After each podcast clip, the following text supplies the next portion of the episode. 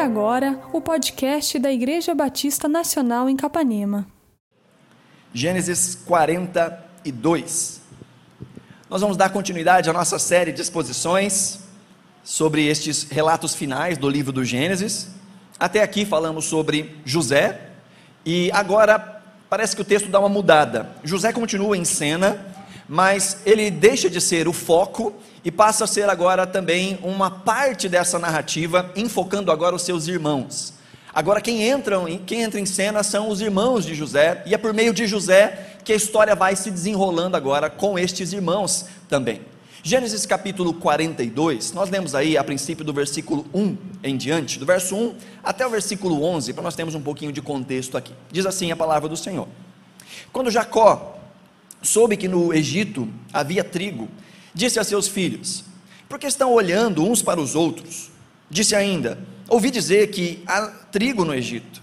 Desçam até lá e comprem trigo para nós, para que possamos continuar vivos e não morramos de fome. Assim, dez dos irmãos de José desceram ao Egito para comprar trigo. Jacó não deixou que Benjamim, irmão de José, fosse com eles, temendo que algum mal lhe acontecesse. Os filhos de Israel estavam entre outros que também foram comprar trigo, por causa da fome na terra de Canaã. José era o governador do Egito, e era ele quem vendia trigo a todo o povo da terra. Por isso, quando os irmãos de José chegaram, curvaram-se diante dele com o rosto em terra. José reconheceu os seus irmãos logo que os viu, mas agiu como se não os conhecesse, e lhes falou asperamente: De onde vocês vêm? Responderam eles: da terra de Canaã para comprar comida. José reconheceu seus irmãos, mas eles não o reconheceram. Lembrou-se então dos sonhos que tivera a respeito deles e lhes disse: Vocês são espiões, vieram para ver onde a nossa terra está desprotegida. Eles responderam: Não, meu senhor, teus servos vieram comprar comida. Todos nós somos filhos do mesmo pai. Teus servos são homens honestos e não espiões. Até aqui nós estamos vendo nesta história a narrativa focada em José. José, agora no Egito, como governador, o segundo homem mais poderoso de todo o mundo conhecido, ele foi vendido pelos seus irmãos aos 17 anos, e aqui já haviam passado cerca de 20 anos. José está aí por volta dos seus 40 anos. E ao longo de todo esse, esse tempo, ah, desde que nós começamos a ver a história de José, só vemos essa interação de José com seus irmãos no capítulo 37. Então, 20 anos se passaram e nós não temos mais notícias dos irmãos de José. Nós não sabemos como é que eles ficaram, se eles cresceram, se eles tiveram filhos. Mais à frente, ao longo da narrativa, nós vamos perceber que eles, eles constituíram família, eles tiveram filhos, alguns até já tinham netos a essa época. O tempo passou, o tempo passou para José, o tempo passou para eles. Mas nós temos aí uma lacuna de como é que é, foi a vida deles. É interessante que até aqui nós vemos que José passou por muitas coisas, mas ele permaneceu o mesmo. O coração dele era o mesmo, a devoção dele ao Senhor era a mesma. Ele continuava o mesmo garoto temente a Deus de 20 anos atrás. As situações não dobraram José, não fizeram com que ele corrompesse o seu caráter e abandonasse a sua fé. José permaneceu inteiro. E a grande questão agora é: e os irmãos de José? Será que eles mudaram algum pouco? Será que eles amadureceram? Ou será que eles continuam as mesmas pessoas? Raivosas, egoístas, mentirosos? 20 anos se passaram para José e 20 anos se passaram para os seus irmãos. Será que o efeito do tempo na vida dos dois foi o mesmo? Ou na vida destes irmãos foi o mesmo do que na vida de José? Será que eles também aproveitaram o tempo para desenvolver mais maturidade, mais conhecimento do Senhor? Ou será que eles continuaram a mesma coisa e até pioraram? Essa é uma pergunta importante de se fazer. O texto nos mostra então que eles sobem até a terra do Egito para comprar comida, mas não por iniciativa própria, não por vontade própria. Diz o texto aí nos versículos iniciais, do versículo 1, que Jacó teve que mandar que seus filhos fossem.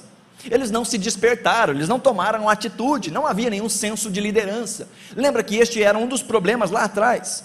José estava se dirigindo para ser ah, o cabeça da família, né, aquele que ia tomar as rédeas, e o pai confiava em José para as decisões administrativas, porque parece que entre os irmãos não havia nenhum espírito de liderança, ninguém queria assumir responsabilidade.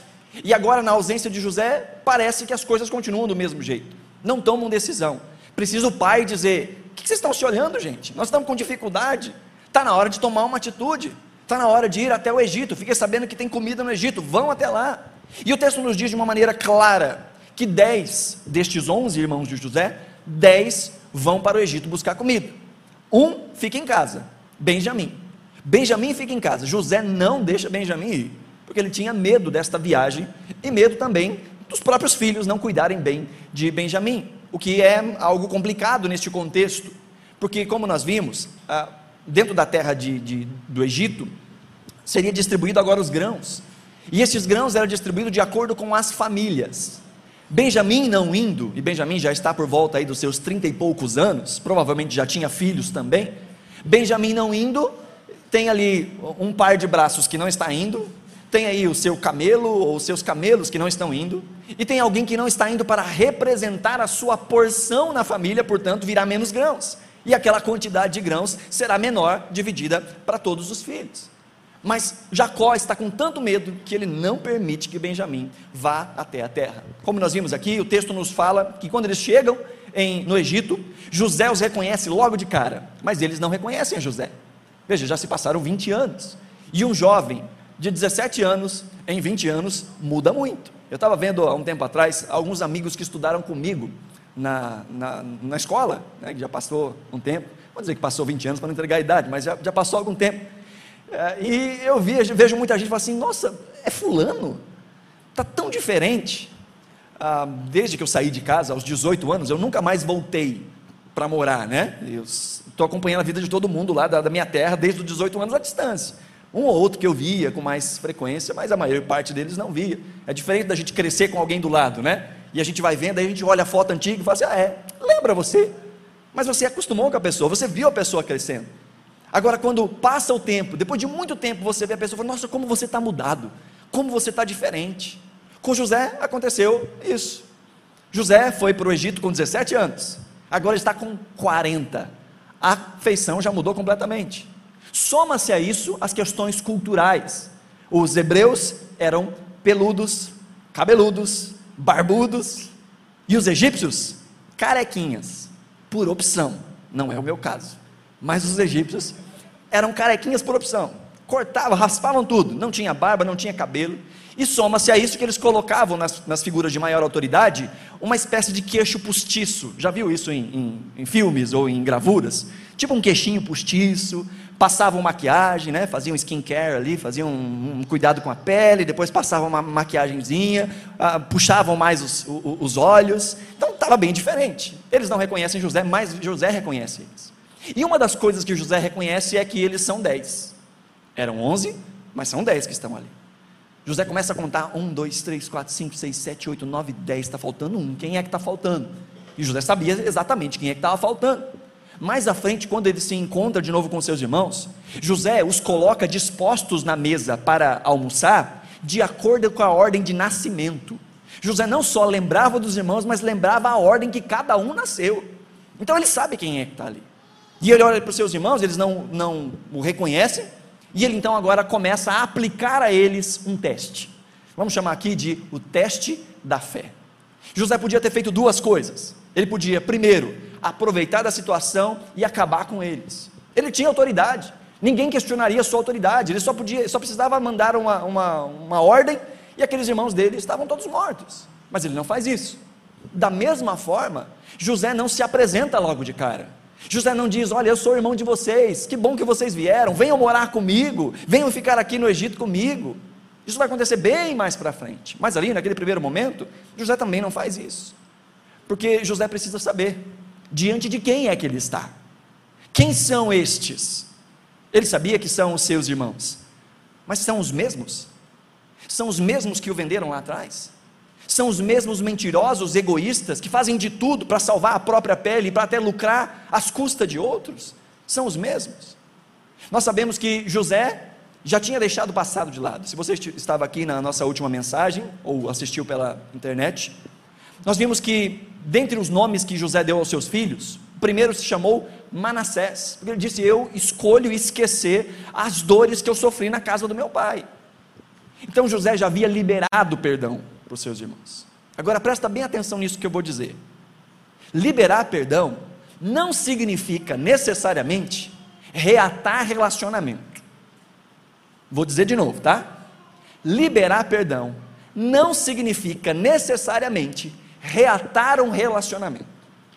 Porque às vezes nós somos machucados por pessoas que não mudam as suas posturas, que não mudam a sua ação, e como cristãos, nós somos chamados a liberar perdão.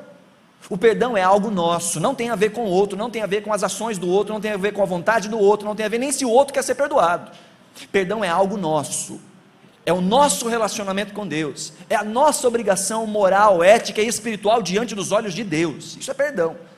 Agora, relacionamento ou o reatar de um relacionamento depende dos indivíduos relacionados. Assim como dentro de algum relacionamento abusivo, seja de marido para com esposa, esposa para com marido, de amizade, nós somos chamados nessas situações, ainda assim, a liberar perdão.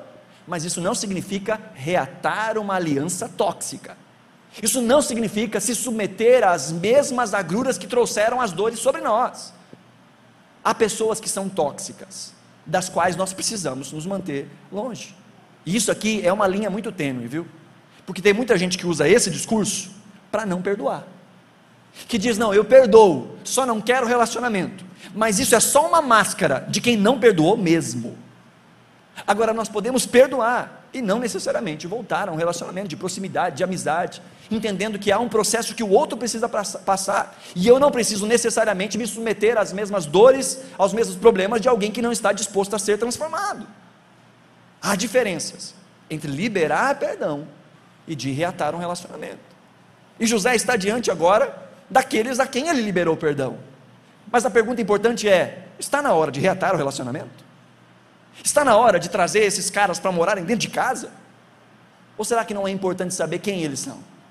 E José, ao invés de olhar para eles e dizer: Vocês mudaram? Vocês se transformaram? Ao invés de fazer isso, ele aplica sete testes. Nós vemos aqui, na, no decorrer da narrativa, sete testes que esses irmãos serão submetidos para demonstrar se o caráter deles foi transformado ou não. Se 20 anos fizeram diferença ou não. Se 20 anos os envelheceram ou, se, ou, ou eles foram amadurecidos em todo esse processo.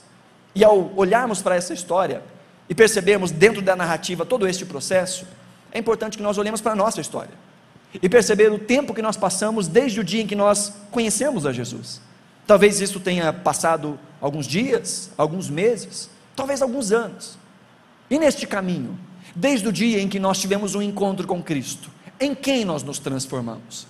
A nossa caminhada espiritual, nós envelhecemos na fé ou nós amadurecemos na fé? Esse é um processo constante, mas é um processo que precisa acontecer.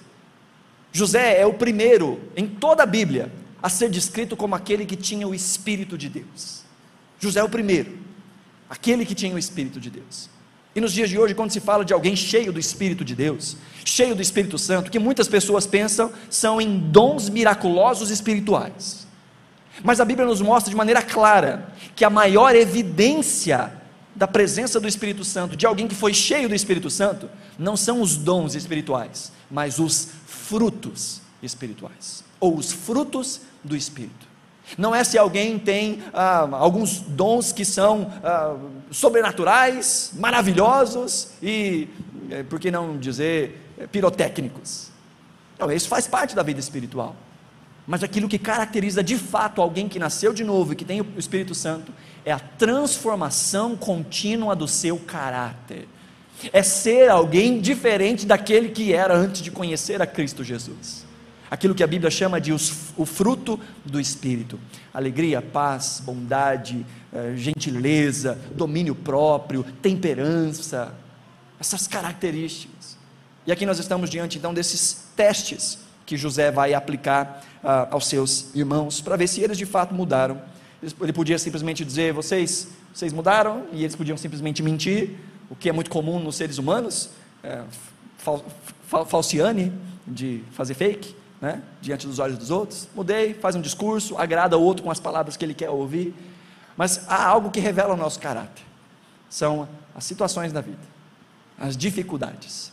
Dificuldades expõem o nosso caráter. E José aqui, direcionado pelo Espírito Santo, vai dar a eles algumas oportunidades de demonstrar quem é que eles são, em quem eles se transformaram, capacidade de ver quem, uh, em quem eles deveriam ter se transformado também.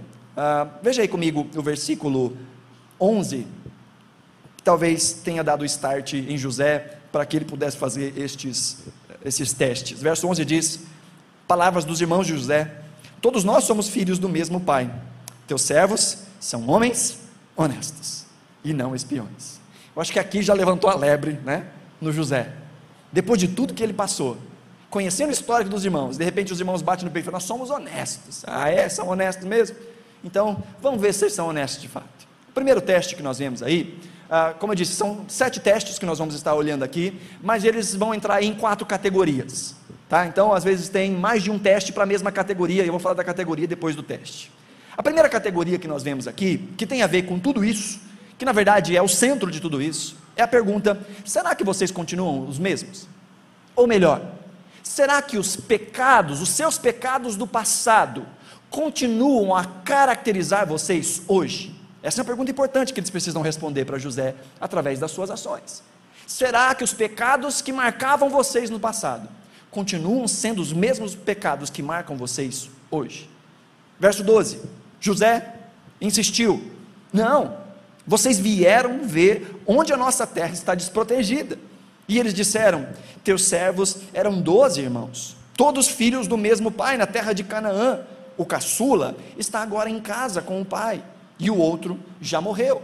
José tornou a afirmar: É como lhes falei, vocês são espiões, vocês serão postos à prova. Aqui José está deixando claro: vocês serão postos à prova. Juro pela vida de Faraó que vocês não sairão daqui enquanto seu irmão caçula não vier para cá. José precisa ver Benjamim. A pergunta é: os pecados que os caracterizavam no passado continua sendo o mesmo pecado que os caracteriza hoje?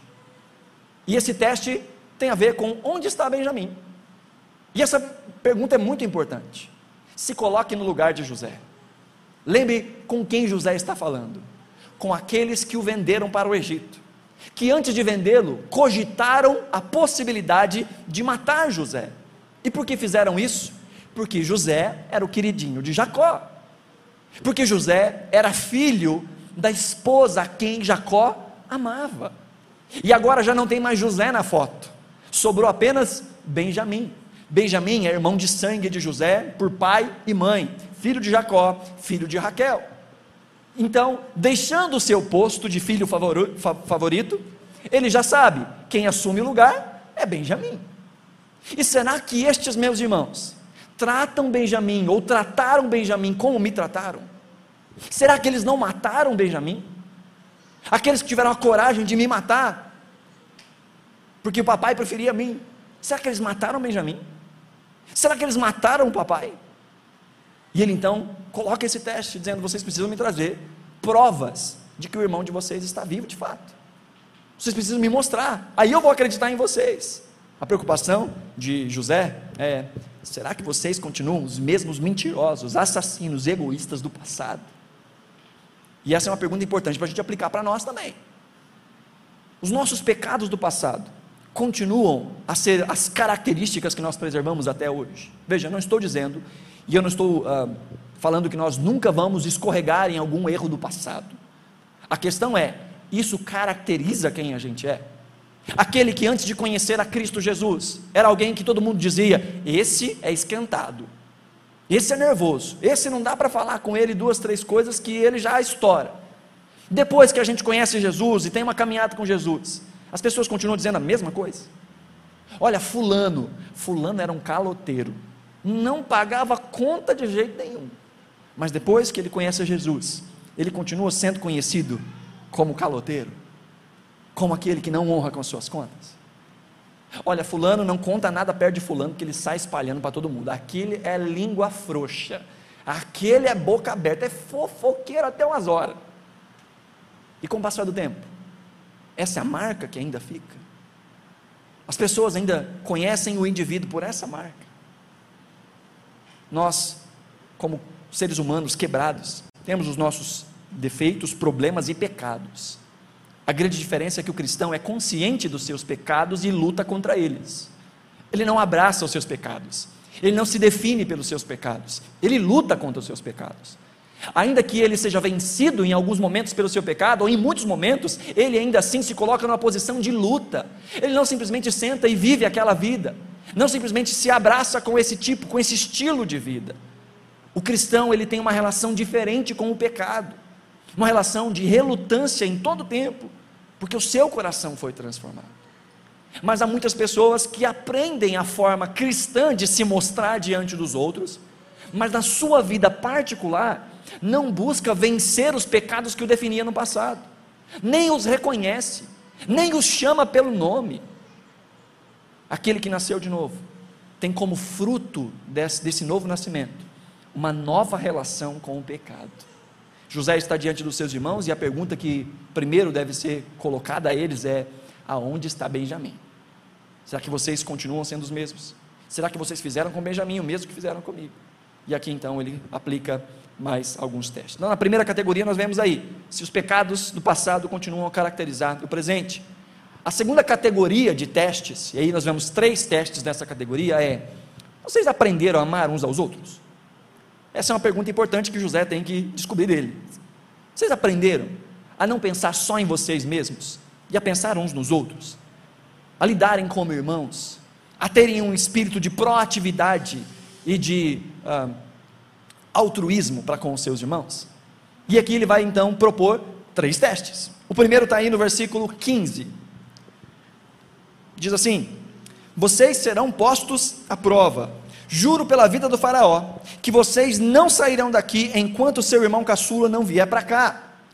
Mandem algum de vocês buscar o seu irmão enquanto os demais aguardam presos. Assim ficará provado se as suas palavras são verdadeiras ou não.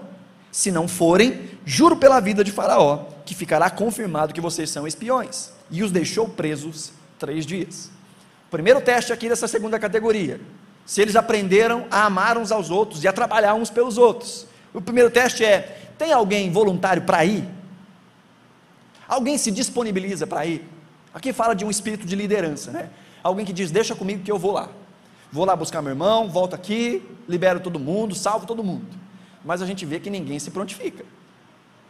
Era de se esperar que Rubem se prontificasse. Rubem era o irmão mais velho, era o primogênito, o primeiro filho. Ele devia bater no peito e dizer: Não, isso aqui é um encargo meu, eu sou responsável, eu sou o chefe da família. Na ausência de José, desculpa, na ausência de Jacó, quem deveria assumir era o filho mais velho. Mas quando nós olhamos para aquela cena lá atrás do capítulo 37, quando os irmãos veem José chegando até eles, nós não vemos a voz de Rubem dizendo: Nós não vamos matar o nosso irmão, nós vamos deixar ele voltar para casa do mesmo jeito que ele, que ele veio. Nós não vemos uma postura de liderança de alguém que deveria ser o líder da família na ausência do pai. Ele tenta dar uma escamoteada. Ele fala: Não, não, vamos só colocar ele aqui no, no poço, diz o texto, porque ele pensava que depois ele podia resgatar o irmão e levar o irmão para casa, mas ele não tinha pulso firme. Ele sai, e nesse meio tempo em que ele saiu, vinham os mercadores e Judá dá a ideia: não vamos derramar o sangue do nosso irmão, vamos ganhar um dinheirinho com isso, vamos vender ele como escravo. Então, quando Rubem chega, José já, foi, já tinha sido vendido como escravo. E aqui nós estamos de novo dentro dessa lacuna de liderança. Ninguém toma atitude, ninguém toma posição. Talvez, até olhando para a situação por um outro prisma, talvez ninguém queria deixar ninguém ir porque eles conheciam uns aos outros. O quê? A gente ficar para trás enquanto você vai lá? Não, confio em você não. Rubem, você quer ir? Vai não. Você é um cara de pau. Você vai mentir, vai dizer que a gente se perdeu no meio do caminho. E vai ficar ainda com toda a comida. Não, você não vai não. Ninguém se voluntaria. Três dias se passam, ninguém se voluntaria. E não só não há um espírito de liderança, de ação, como ninguém reconhece ninguém como líder. Porque tem isso também, né? Uma pessoa que é líder, ela nem precisa se voluntariar. Os outros voluntariam ele. Não é assim?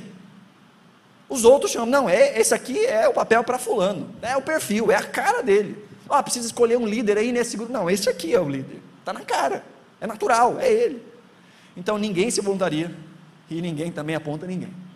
Então no primeiro teste dessa segunda sessão, todos falhavam, falharam miseravelmente. Há alguém voluntário para ir? Não, ninguém é voluntário para ir. O próximo teste nós vemos aí no versículo 18. No terceiro dia, José lhes disse: Eu tenho temor de Deus.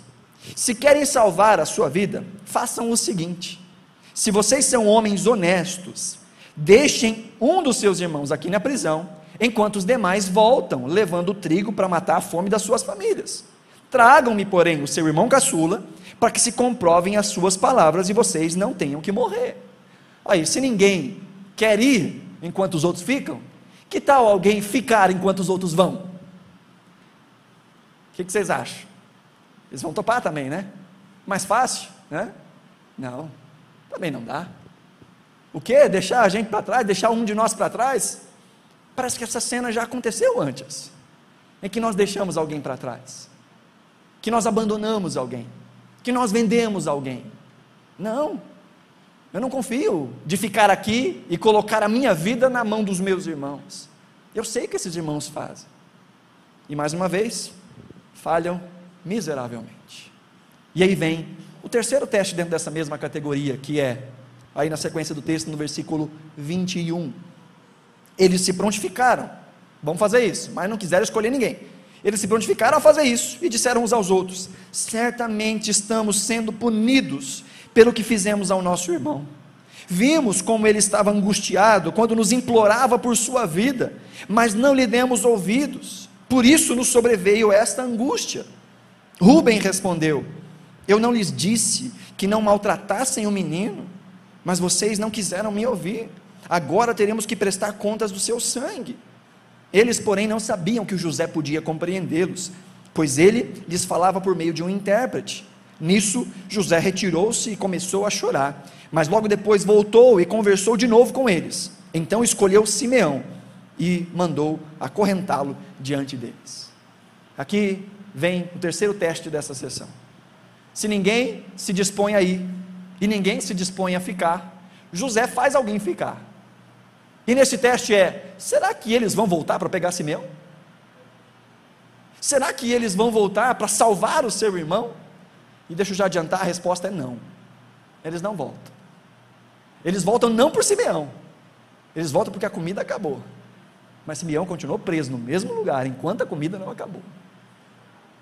O texto nos mostra aqui que José falava com eles disfarçadamente. Não só a sua aparência era diferente, mas ele estava usando a linguagem dos egípcios e falando com eles através de um intérprete. Por isso eles não compreendiam o que ele falava, mas ele entendia tudinho que os irmãos estão falando. E preste atenção: 20 anos se passaram, mas eles ainda carregam a culpa do, do erro que eles cometeram. Eles ainda estão cientes do erro que eles cometeram há 20 anos atrás. E eles estão agora se cobrando, dizendo: Isso tudo que está acontecendo é reflexo daquilo que nós fizemos lá atrás. E aqui nós vemos duas coisas interessantes, duas novidades, pelo menos uma novidade para nós e uma novidade para José. A novidade para nós é que em Gênesis 37, nós não vemos José falando. A cena toda passa narrando o que está acontecendo e José está no fundo do poço, a gente não ouve a voz de José. Mas agora os irmãos deixam claro que José clamava por misericórdia. E o texto de Gênesis 37 nos fala que logo depois de terem jogado José no poço, lembra o que os irmãos fazem? Vão fazer uma janta. O irmão está gritando no fundo do poço, pedindo por misericórdia, pedindo para não ser morto, e a atitude que eles tomam é: vamos jantar, vamos comer alguma coisa. E agora Rubem está dizendo: olha, vocês percebem que isso tudo é culpa do nosso ato lá atrás. Eu disse para vocês não matarem o garoto, eu disse para vocês não fazerem isso. E agora, uma novidade para José. Agora José vê que tinha alguém que estava intercedendo por ele. Tanto que a coisa mais lógica é que Rubem tinha que ficar. Rubem era o filho mais velho. Rubem era o herdeiro, pelo menos pela lógica, o herdeiro da casa de seu pai. Então ele tinha que ficar. Seria um, um grande argumento para eles voltarem. Mas José não quer trabalhar com esse grande argumento. Primeiro, porque agora ele sabe que Rubem tentou dar uma ajudinha para ele, então Rubem não. Simeão, o segundo filho mais velho, é quem vai ficar no lugar. E José agora faz um teste real, um teste verdadeiro, para provar a motivação do coração deles. Porque ele não simplesmente prende Simeão e diz: vocês não vão levar grãos nenhum, vão e tragam seu irmão, senão vocês vão morrer de fome. Não é isso que ele faz. Ele diz: deixa Simeão aqui, pega a comida e leva a comida embora. Leva comida, leva comida para vocês, para a família de vocês, leva tudo. Assim, eles só tinham um motivo para voltar. Qual motivo? Salvar Simeão. Será que eles vão voltar para salvar Simeão? Bom, eu já disse que não. O texto nos mostra, eles não voltam. Por Simeão? Não. Porque estes irmãos continuam os mesmos egoístas. Pensam primeiro em si. Pensam primeiro nas suas coisas. Não têm uma vida altruísta, não têm uma vida de amor, não têm uma vida de voluntariedade para com os outros. E quando nós pensamos sobre amadurecimento espiritual, sobre amadurecimento na vida cristã, lembra que Jesus disse que seria a marca dos seus discípulos? Jesus não disse, olha, assim vocês vão ser conhecidos como meus discípulos se vocês decorarem a Bíblia. Ou vocês serão conhecidos como meus discípulos se vocês orarem demais. Vocês serão conhecidos como meus discípulos se vocês frequentarem a igreja todo domingo. Não foi isso que Jesus disse. Jesus disse: vocês serão conhecidos como meus discípulos se vocês amarem uns aos outros. E ele estava falando no contexto da aliança, no contexto dos irmãos na fé. E nós vemos que esta cena entre irmãos, não só irmãos de sangue, mas irmãos debaixo daquele pacto de aliança que Deus tem com Abraão, Isaac e Jacó.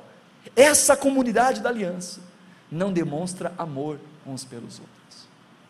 Nós somos chamados, à medida que amadurecemos, a vencer o nosso orgulho, a vencer a nossa soberba, a vencer aquilo que nos define como seres humanos primitivos que só pensam em si mesmos, a vencer tudo isso e a se entregar em favor do outro, a abençoar o outro, a depender do outro e a servir o outro.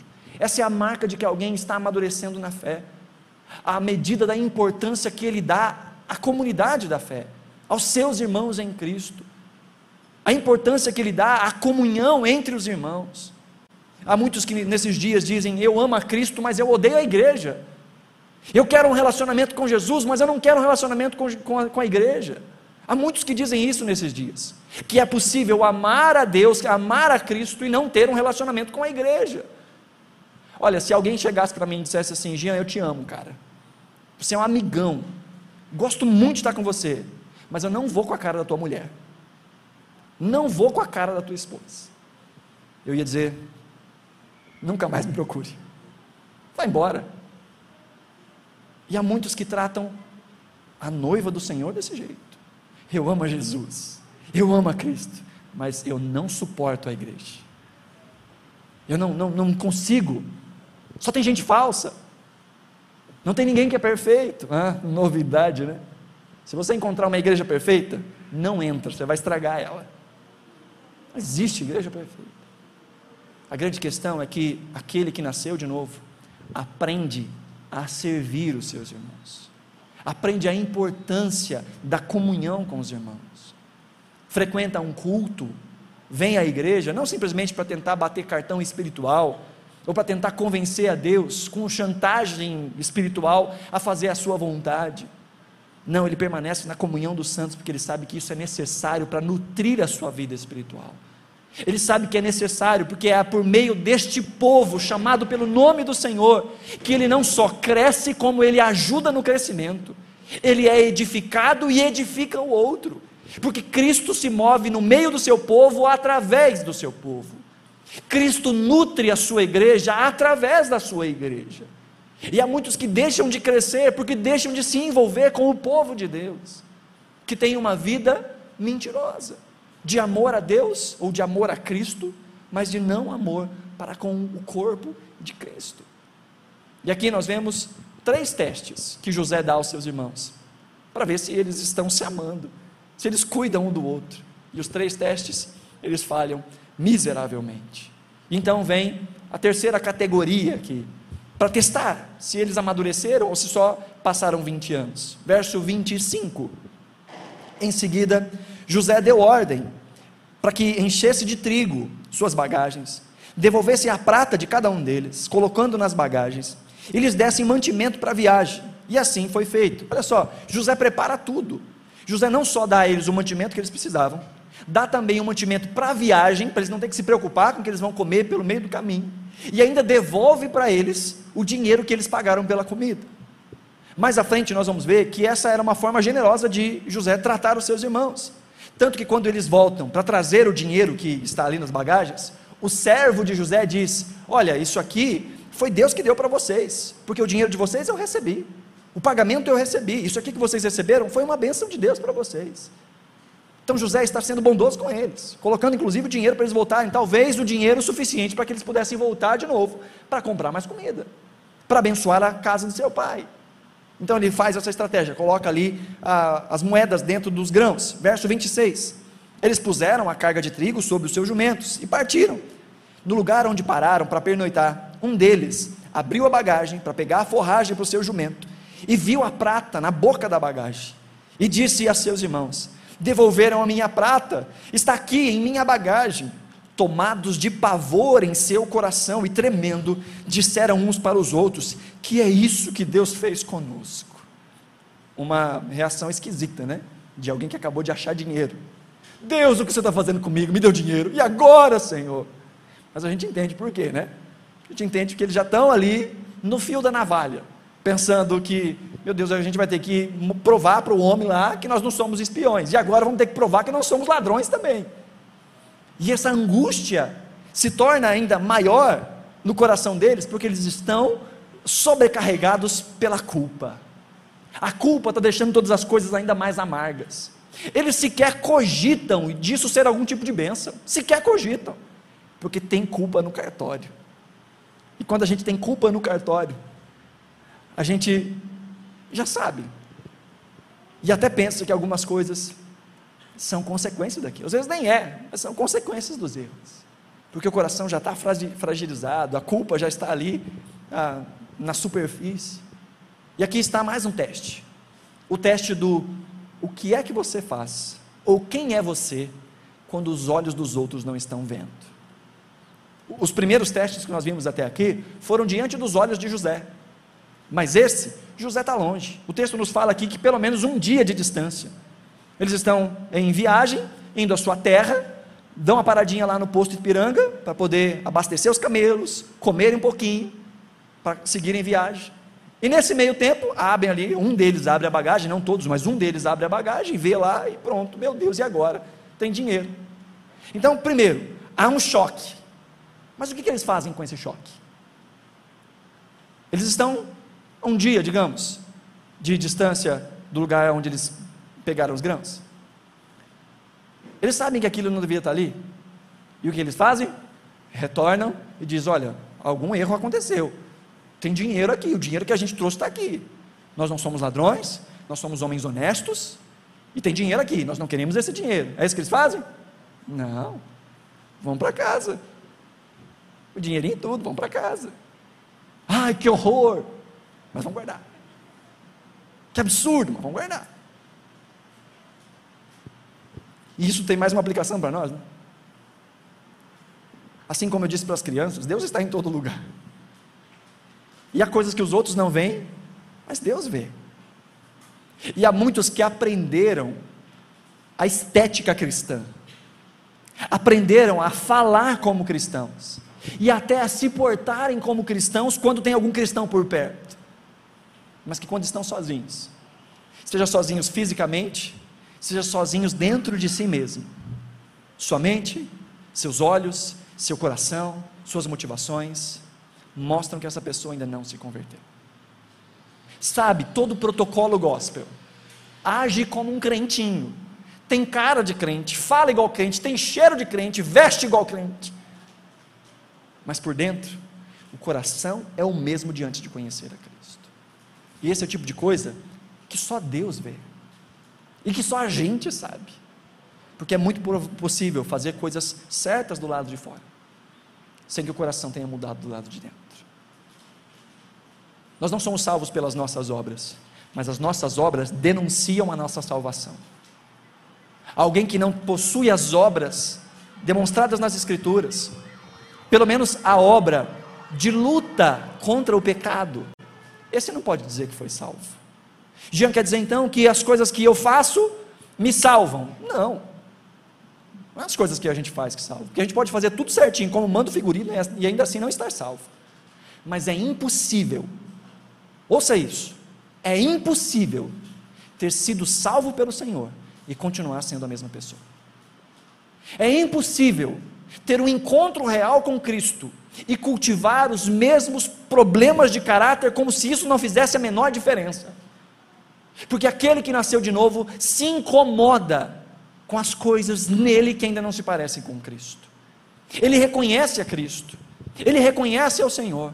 E embora ele não seja perfeito, e essa é uma mudança gradual, ele luta todos os dias para ser mais semelhante a Cristo Jesus. Nós ouvimos muitos testemunhos por aí, testemunhos de gente que diz assim: olha, do dia para a noite, as coisas mudaram na minha vida, do dia para a noite, as coisas mudaram na minha casa. E deixa eu dizer uma coisa para você, com ah, alguns anos de caminhada na vida espiritual e no ministério. Geralmente são exageros. Alguém que diz, as coisas mudaram da noite para o dia.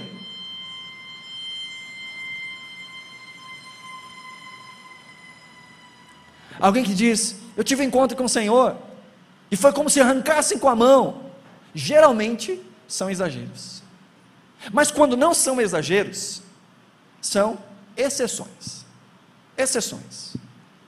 Aquilo que é o comum da vida cristã é alguém que nasce de novo e, à medida que conhece o Senhor, vai lutando contra a sua própria carne, vai crescendo e amadurecendo à medida que caminha na fé com o Senhor. Santificação não é um processo que acontece da noite para o dia. Santificação é um processo constante. Conversão não é algo que acontece uma vez. Conversão é algo que acontece diariamente, à medida em que nós vamos olhando para nós, olhando para Cristo, dizendo: Eu quero me parecer mais com Cristo e menos com Adão. Isso é se converter, e é uma escolha diária. Esse processo de santificação é diário e se mostra principalmente quando as pessoas não estão olhando. Se mostra principalmente nas coisas que ninguém consegue enxergar que as palavras não conseguem descrever, que os atos não conseguem descrever, porque são coisas que só os olhos do Senhor conseguem enxergar. Que não são só ações, mas é uma motivação. Porque nós podemos fazer as coisas tudo bonitinho do lado de fora, com a motivação errada, ou simplesmente fingindo. Talvez dando um sorriso para alguém, mas no fundo do nosso coração desejando ódio, desejando que alguma coisa ruim aconteça com aquela pessoa, cultivando ira, rancor, olhando nos olhos de uma pessoa e dizendo, Deus te abençoe, mas no fundo do coração querendo esganar aquela pessoa. E aquilo que a gente pensa, aquilo que o nosso coração expõe, Deus vê como se fosse um filme, de maneira clara, límpida. E esse terceira, essa terceira categoria do teste que está acontecendo diante dos irmãos de José traz essa pergunta: quem vocês são quando ninguém está olhando? E o último teste, opa, o último teste que acontece aqui em duas etapas, os, os cinco primeiros testes que nós vimos aí nessas categorias são bem claros, são bem visíveis, mas aqui esses últimos dois testes, eles são meio que uh, na superfície, são testes uh, laterais, que entram dentro da categoria do o que as pessoas que estão perto de você enxergam a seu respeito. Ou melhor, as pessoas que estão ao seu redor conseguem perceber a transformação em você? Essa é uma pergunta legal de se fazer. Um reformador antigo, não me, não me recordo agora se foi é, Calvino ou Lutero, disse que quando a gente se converte, os primeiros a reconhecerem são os cachorros e os gatos de casa. Quando a gente se converte, os primeiros a reconhecer são aqueles que estão mais pertinhos da gente. E aqui, versículo 35, do verso 29 em diante, os irmãos chegam até Jacó, contam tudo o que aconteceu, falam porque Simeão ficou, falam que eles vão ter que voltar, levar Benjamim. Jacó fala: Não, isso não vai acontecer. Aí vamos lá para o versículo 35, verso 35. Ao esvaziarem as bagagens, dentro da bagagem de cada um estava a sua bolsa cheia de prata quando eles e seu pai viram as, as bolsas cheias de prata, ficaram com medo.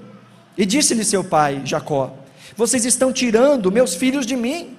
Já fiquei sem José, agora sem Simeão, e ainda querem levar Benjamim. Tudo está contra mim. Olha, esse, esse Jacó também só pensa nele, né? Tudo está contra mim. Olha o que vocês fizeram comigo. Peraí, ninguém está pensando no Simeão lá. Ninguém está pensando no que ficou para trás. Olha o que vocês fizeram comigo. Verso 37. Então Rubem disse, disse ao seu pai: Podes matar os meus dois filhos se eu não trouxer de volta. Está falando de Benjamim. Se eu levar Benjamim e não trouxer de volta, pode matar os meus dois filhos.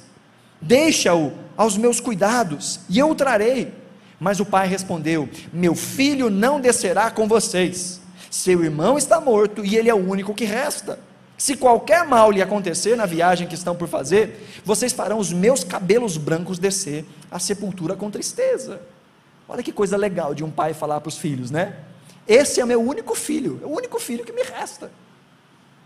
O pai de 11 filhos, pelo menos que ele lembrava ali, que ele via ali, mais as filhas, dizer para os filhos: Esse aqui é o único filho que me restou. Legal falar isso, né? Diante dos filhos. Fala, não, vocês não vão. Porque isso deixa muito claro uma coisa: Jacó não confiava nos seus filhos. Esses mesmos, esses mesmos filhos que Jacó não confiava desde o início, tanto que ele tinha que falar para José: vai lá ver seus irmãos, vê como é que estão as coisas, vê como é que está o rebanho, vê como é que estão seus irmãos. Esse mesmo Jacó que precisava dizer para José, para que ele trouxesse as, os, os, os relatórios de como as coisas estavam, e José trazia uma má fama dos seus irmãos, contava os erros dos seus irmãos. Jacó continua a não confiar nos seus filhos. E mais, nós vemos aqui que Jacó atribui a estes filhos a morte de José. Não de maneira direta, mas ele sabe que tem alguma coisa aí. Olha de novo aí o versículo 36. Disse-lhe seu pai Jacó: Vocês estão tirando os meus filhos de mim. Aqui está filhos, no plural. Já saiu José, já saiu Simeão, e agora a possibilidade de Benjamim não retornar. Jacó não não confiava nos seus filhos. E Jacó era aquele que estava mais próximo. Tanto não confiava que nós vimos no, no início desse capítulo que essa viagem começa sem Benjamim, porque ele não confiava que os filhos trariam Benjamim em segurança. E aqui nós vemos ainda mais uma figura tentando se colocar, mas sem moral nenhuma, que é Rubem. Aquele que devia ter agido desde o início. Agora diz: Não, pai, confia em mim. Confia em mim, eu vou trazer ele de volta. Se eu não trouxer de volta, pode matar os meus dois filhos. E aqui nós vemos coisas estúpidas que as pessoas diziam naquela época. Como que isso ia resolver alguma coisa? Ah, mata os seus dois netos, que está tudo certo. Sem noção? Não, confia em mim. E a resposta do pai é: Não, eu não confio em você. Também vemos um histórico, né? destes filhos irresponsáveis, destes filhos que dois deles, Simeão e Levi, matam um vilarejo inteiro, alguns capítulos anteriores. Os demais irmãos aproveitam esse, esse genocídio e entram no vilarejo e roubam tudo que tinham lá. Esses são os irmãos de José. Alguns capítulos atrás, Judá, com uma vida promíscua, engravida a própria nora. É óbvio que Jacó não vai confiar nesse tipo de filhos. Não, não confio em vocês. E vemos também aqui, pela omissão, Benjamim. Veja, Benjamim não era um garoto, a essa época com mais de 30 anos, provavelmente já com seus filhos. E nós não ouvimos a voz de Benjamim, nem para dizer, papai, eu vou, ou para dizer para os irmãos, eu não vou de jeito nenhum. Nós não ouvimos a voz de Benjamim. Talvez Benjamim, como José, reconhecia nos olhos dos seus irmãos o ódio. Porque ele era filho da esposa a quem Jacó amava. Jacó não confia nos filhos. Benjamim não confia nos irmãos. Porque eles não mostraram frutos de transformação. E a gente pode aplicar isso para nós também. As pessoas que estão ao nosso redor, principalmente aquelas que estão mais próximas de nós, conseguem perceber alguma diferença desde o dia em que aceitamos a Cristo? Começando dentro de casa, a família, esposo, esposa, pais, filhos. As pessoas que estão mais próximas de nós conseguem dizer: é, Fulano é diferente mesmo. Fulano era de um jeito, mas agora tem alguma coisa que aconteceu. Talvez falem isso até com chacota como quem quer humilhar, mas que para nós é um grande troféu. Olha, desde que virou crente, mudou. Era chegado na cachaça, virou crente agora. Não, vou ficar só no refrigerantezinho. Que façam chacota. Mas que esse seja um troféu. Ah, não, gostava de uma piada, sabe aquelas piadinhas picantes? Aquelas. Contava as melhores. Mas agora virou crente. Nem palavrão bichinho fala mais. As pessoas que estão ao nosso redor veem alguma diferença? Jacó não via diferença nenhuma nos filhos. Não confiava nos filhos. Vemos então essas quatro, esses quatro, essas quatro categorias que são exercitadas nesses sete testes ao longo de toda essa narrativa. E o texto termina aí no capítulo 42 assim: com irmãos que não mudaram e com um pai que também continua a mesma porqueira. Um pai que continua com preferência, que fala na cara dos filhos: esse é o único filho que me sobrou. Que foi o que causou todo esse problema para início de conversa. 20 anos se passaram e o velho continua do mesmo jeito. Quando nós olhamos para nossas vidas e pensamos, será que os nossos pecados do passado continuam a nos descrever, a nos caracterizar?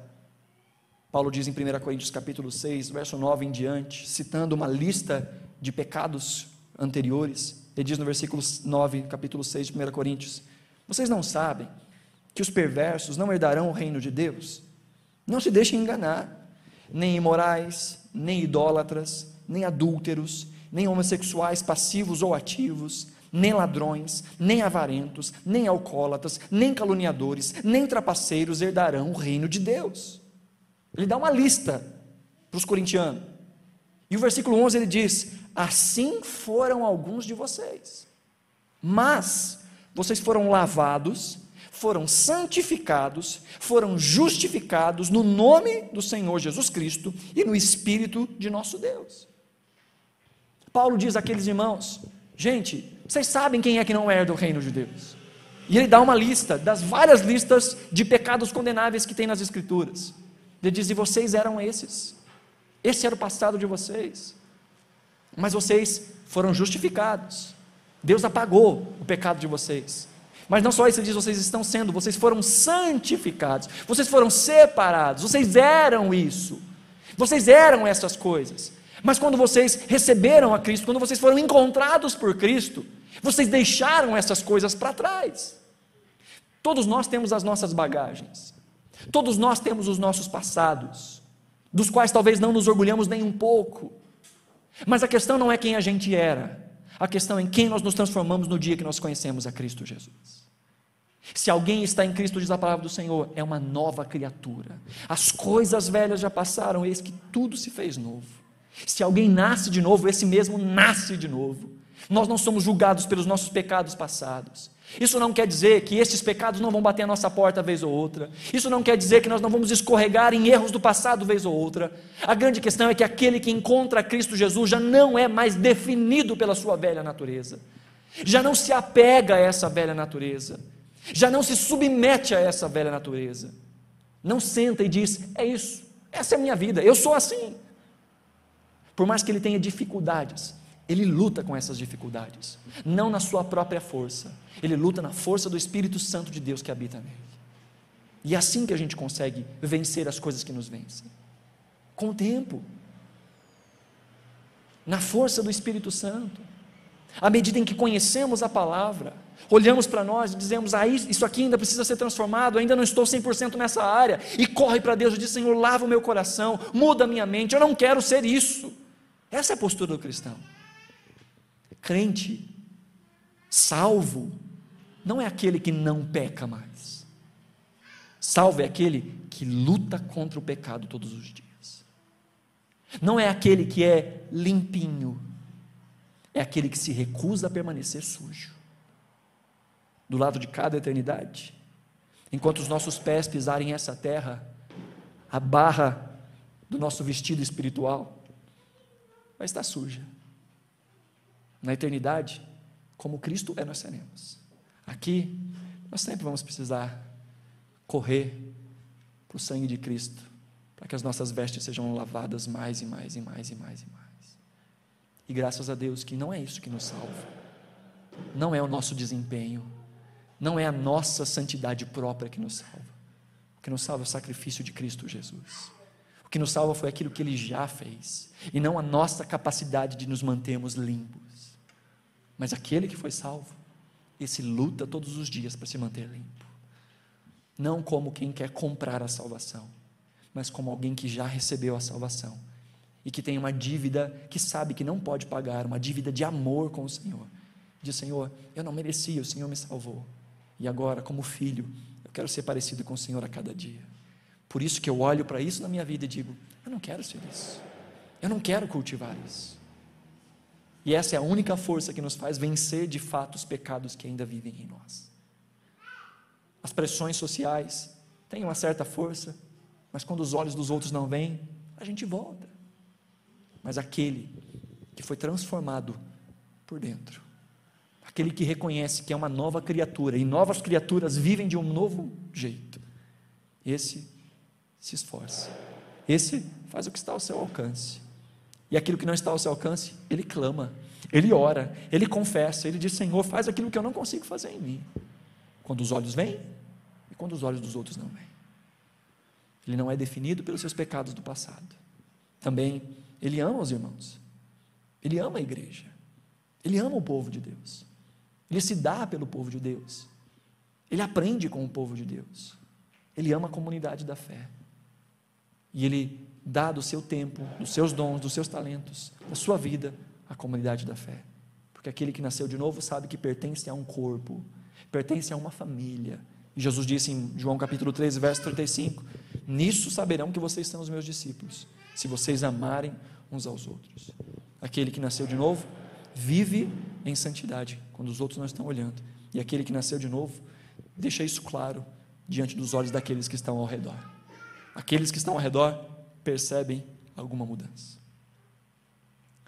Que o Senhor nos ensine a fazer esse autoexame. Nós fizemos o exame dos irmãos de José. E tudo bem, faz parte do processo examinar os irmãos de José. Mas é um exame muito importante que nós precisamos fazer. E esse é aquele que a gente faz no espelho. Ou no espelho de casa ou no espelho da nossa consciência. Olhando para dentro de nós. O apóstolo Paulo diz: prove cada um de vocês para saber se ainda estão na fé. O texto termina com um ar de tristeza.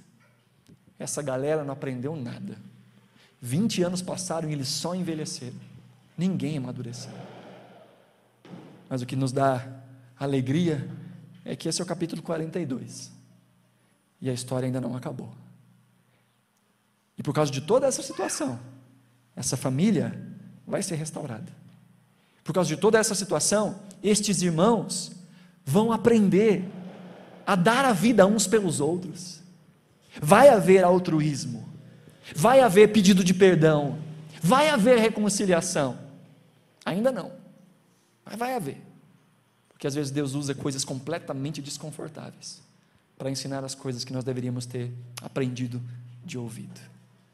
Deus nos ensina através da Sua palavra, mas pela Sua misericórdia, quando a gente não dá ouvidos, Ele encontra outros meios de chacoalhar os nossos alicerces e de nos fazer acordar para a vida para viver de verdade. Deus é bom. Deus é bom. Mas às vezes Deus precisa ser um pouco mais severo para nos acordar. E glória a Deus porque Ele faz isso.